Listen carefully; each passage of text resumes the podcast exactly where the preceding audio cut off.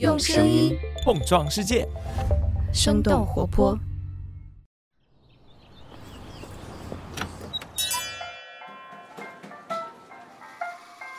您的生动早咖啡好了，请慢用。嗨，早上好呀！今天是二零二二年的十二月十四号，星期三。这里是生动早咖啡，我是来自生动活泼的梦一，几条商业科技轻解读，和你打开全新的一天。今天我们的节目开始前呢，要先向大家汇报一下我们编辑部的情况。目前呢，我和我们的声音设计 Jack 都还算比较平稳，没有什么明显的症状。然后我们的两位监制泽林同学那边已经退烧了，基本上已经度过了他最难受的阶段吧。一凡呢也还在逐渐的恢复中，不过相信他用不了太久，应该也会逐渐好起来。那在这儿呢，我们也是非常非常感谢大家前几天在评论区给我们加油鼓劲儿，所以今天呢也是带着大家给我们的能量，早咖啡又能够正常出餐了。今天这期节目想和大家聊到的，也是一个我们日常生活当中可以观察到的现象。首先想问大家一个问题：一提起中国邮政这四个字，你会想到什么呢？是有点慢的快递服务，还是偶尔会见到的那些有着年代感的营业网点呢？可能对于我们很多人来说，收发快递的时候，大多选择的都是京东啊、顺丰啊，或者是三通一达等等。虽然这段时间他们也不怎么快，不过我们确实是很少会想起中国邮政这家国企的服务。就当人们逐渐要遗忘这个曾经为大家传情达意的快递国家队的时候，中国邮政的黄绿色 logo 却在以不同的身份出现在人们的眼前。就在这个月初，第十一家邮局咖啡在广东佛山正式营业了。除此之外，中国邮政的奶茶店、商超、便利店、药店，甚至是直播 MCN 机构都在不断的出现。所以这几年下来，中国邮政的跨界履历已经写得满满当当了。那么，中国邮政为什么会如此热衷搞副业？他们在进军奶茶或者是咖啡等等新消费领域的优劣势，分别又会是什么呢？我们今天的轻解读就想和你来聊聊这个话题。那在这之前，我们先来关注几条简短的商业科技动态。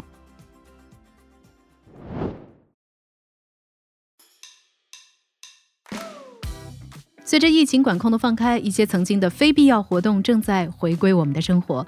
看电影就是其中之一。根据财新的数据，即将在十二月十六号上映的新片《阿凡达：水之道》在上周三开启预售之后，当天的票房就突破了两千万元，并且在四十八小时之内接近了六千万，追平了《长津湖之水门桥》同期预售的成绩。截止到十二月十二号凌晨，《阿凡达：水之道》的预售票房已经实现破亿。这样的成绩背后是全国影院营业率的回升。根据猫眼电影专业版的数据，截止到十二月十号，全国营业影院总数超过了九千家，比一周前增加了三千多家，营业率回升到了百分之七十四。目前含预售的贺岁档票房已经突破了四亿，可见未来将会有更多的观众回到影院，回归娱乐和休闲的生活。下面把目光转向国外，来关注一下 FTX 破产风波的后续。根据 CNBC 十二月十二号的报道，加密货币交易所 FTX 创始人、前 CEO Sam Bankman-Fried，也就是 SBF，在巴哈马被捕。巴哈马总检察长表示，巴哈马在收到了美国政府的正式通知之后，将 SBF 逮捕。美国政府已经对他提起了刑事指控，并且很有可能要求引渡他。纽约南区的联邦检察官在 Twitter 上也证实了逮捕的消息，并且表示将会在稍晚的时间公布起诉书。与此同时，SBF 还面临着联邦证券交易委员会的民事指控。总部位于巴哈马的加密货币交易所 FTX 曾经估值三百二十亿美元，它的破产已经给数百万的投资者造成了损失，并且冲击了整个加密货币行业。金融时报的观点认为，这次的逮捕也意味着美国当局打算追究 SBF 本人的责任。最后来看看 Twitter 的新动态，马斯克将 Twitter 此前的内部通讯泄露给了两位独立作家，让他们公开 Twitter 高层间的沟通信息，曝光 Twitter 限流部分账号的影子禁令。根据财经的报道，Twitter 在用户不知情的情况下，会暗中限流右翼和保守人士的账号，限定这些账号的曝光率，防止他们的推文成为热门。Twitter 文件还显示，2020年美国大选期间，Twitter 限制分享过《纽约邮报》关于亨特·拜登笔记本电脑内容泄露的报道，而且 Twitter 内部一。一直在酝酿封禁美国前总统特朗普的账号。马斯克这一次没有选择自己公布推特的内部文件，而是交由两位独立的作家公布。作为交换，这两位作家必须把报道的内容首发在推特上。财新的分析认为，马斯克个人的政治立场转向支持保守的共和党。他曾经发布推特，推荐思想独立的选民投票支持共和党。以上就是值得你关注的商业科技动态，别走开。我们在一条小小的早咖啡动态之后，马上和你聊聊为什么快递不快的中国邮政。如此热衷跨界做副业呢？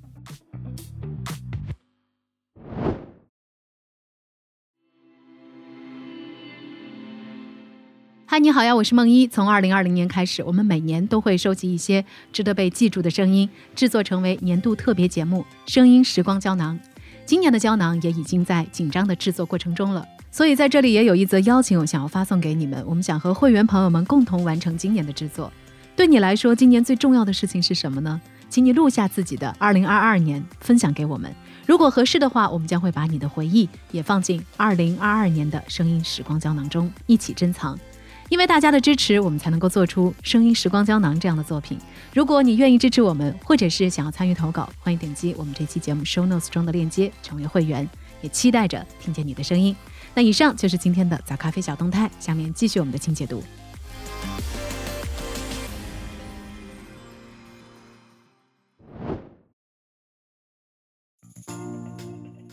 欢迎来到今天的清解读。根据邮政咖啡 Post Coffee 公众号的消息。十二月一号，邮局咖啡广东首店在佛山南海区正式营业了。根据了解，邮局咖啡已经在全国开出了十一家门店，其中还包括中国邮政十一月中旬在福州开出的全国首家日咖夜酒门店。其实这已经不是邮政的第一次跨界了。他们最早的一次出圈呢，是来自于去年六月，当时中国邮政成立奶茶店的相关话题一度登上了热搜。不久之后，中国邮政又扭头做起了咖啡生意，除了售卖咖啡、茶饮、甜点，门店还会出售和邮政主题相关的一些文创产品。到了今年的夏天，位于成都的一家邮政分公司营业所又开启了超市业务。根据了解，邮政计划将他们的超市门店打造成一家邮政网点加社区团购加商超的店中店零售售平台。另外，在咖啡店和超市之后，邮政又启动了全国网点，做起了直播带货业务，一开就是二十多个直播间，甚至还为此成立了直播 MCN。可以说，现如今的中国邮政早已经不再是国人印象当中那个只做物流和储蓄的国有企业了。不管是新消费、电商还是零售，我们都能够看见他们绿色的身影。所以，这也让人不免有些好奇：邮政最近这些年为什么要不断的跨界做副业呢？原因之一。靠副业支撑亏损的主业，一直是邮政的常规打法。中国邮政在成立之初和中国电信是一家，当时他们的名字叫做邮电局。到了一九九八年，邮政亏损金额已经高达一百七十九亿元，位列全国各行业之首。也是在那一年，邮政和电信正式分家了。二零零五年，邮政政企分开，这也标志着中国邮政由此进入了市场化运作时代。由于国内的快递业日趋激烈的竞争，再加上需要高昂的成本来覆盖大量偏远地区的网点，失去电信书写的中国邮政转型迫在眉睫。面对业务的持续亏损，中国邮政想出来的办法就是做副业补贴主业。进入二十一世纪，中国邮政先后推出了中邮证券、邮储银行、中邮人寿，也就是说，通过银行、保险、证券三管齐下的方式，中国邮政保证了自己的营收。特别是成立于二零零七年的邮政储蓄银行，在第二年他们就开始实现了盈利。二零一三年年底的时候，营收就已经达到了一千五百四十四亿的规模。我们可能经常会吐槽邮政的快递业务速度慢，丢件概率高。而且现在的他们也的确被民营快递企业甩在了身后。二零一九年的时候，邮政的寄递业务的亏损就接近九十亿元。但即便如此，中国邮政在去年依然是世界五百强当中排行第七十四位的企业。根据中国邮政发布的财报，二零二零年他们实现业务收入六千六百四十五亿元，净利润超过了六百亿。从利润的构成来看，中国邮政五成以上的利润都是来自他们旗下的邮储银行。然而，面对依旧惨淡的主营业务，邮政并没有停下他们开创新副业的脚步。中国邮政董事长曾经多次在发言当中提到，要提速和改革创新，推动中国邮政的二次崛起。于是，提速就成为了邮政当前最重要的使命。而除了提高快递的速度，还有提升孵化新业务的速度。根据天眼查的信息，拥有跨界基因的中国邮政目前所注册的经营范围极其广泛，除了主营的快递业务之外，还包括零售、批发、医疗器械、住宿、餐饮等等。多元化经营的目标可以说是相当明确了。原因之二，想要盘活庞大的网点资源。经过多年的发展，中国邮政坐拥庞大的线下网络体系，拥有接近九千个揽投部、五点四万个营业支局所、四点三万处的投递服务网点和四十二万个信息系统完善的合作游乐购站点资源。然而，由于邮政业务面临转型和调整，大量的网点都出现了闲置空间。想想我们有多久没走进过邮政营业厅了？所以，当下的中国邮政也希望通过跨界新业务的尝试，寻找到可以盘活现有资产的副业。毕竟，如果业务一旦能够全面铺开，就算是目前拥有超过两万家门店的蜜雪冰城，在他们面前也是相形见绌。同样拥有数以万计网点的中石油和中石化，在转型尝试上也已经做出了示范。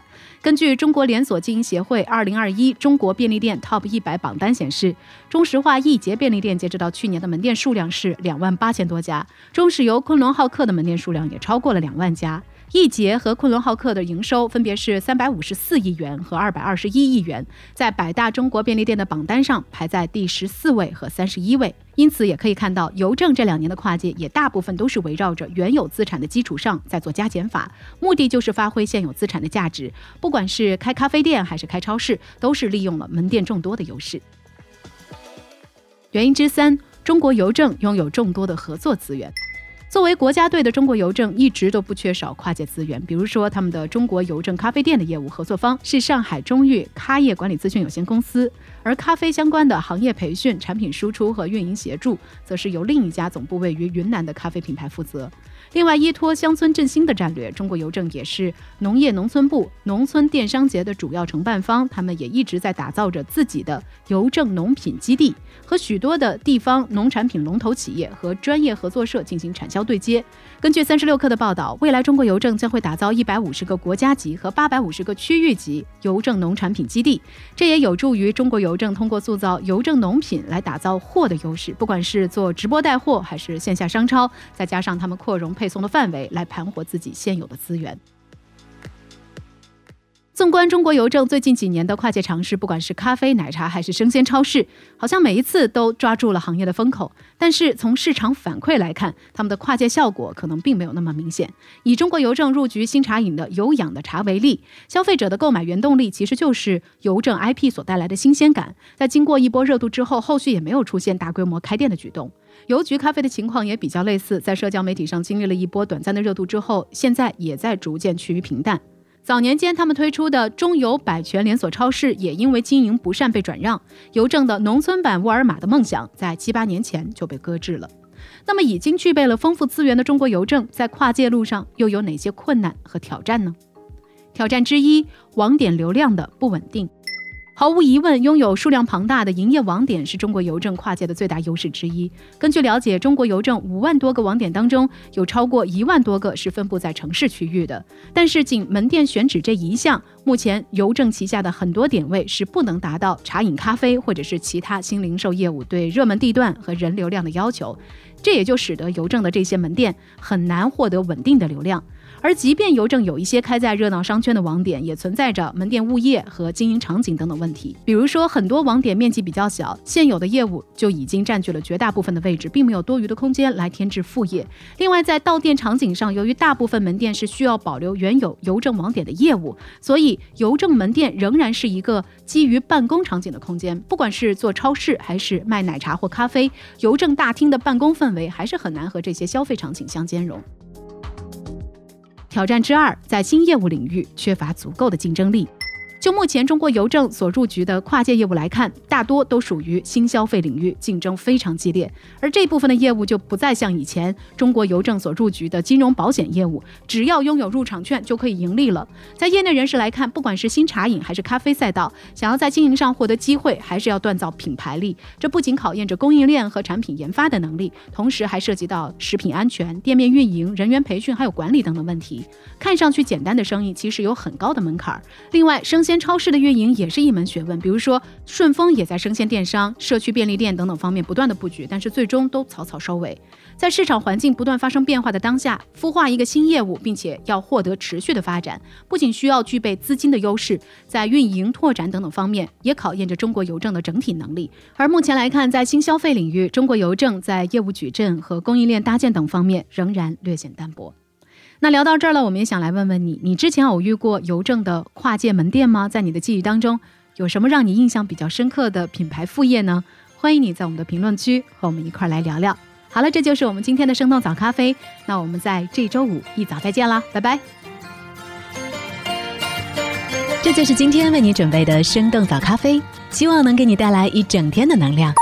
如果你喜欢我们的节目，欢迎你分享给更多的朋友，这会对我们非常有帮助。同时，你也可以在公众号和微博搜索“生动活泼”，声是声音的声，这样就可以了解更多与我们节目相关的信息啦。生动早咖啡，期待与你下次再见。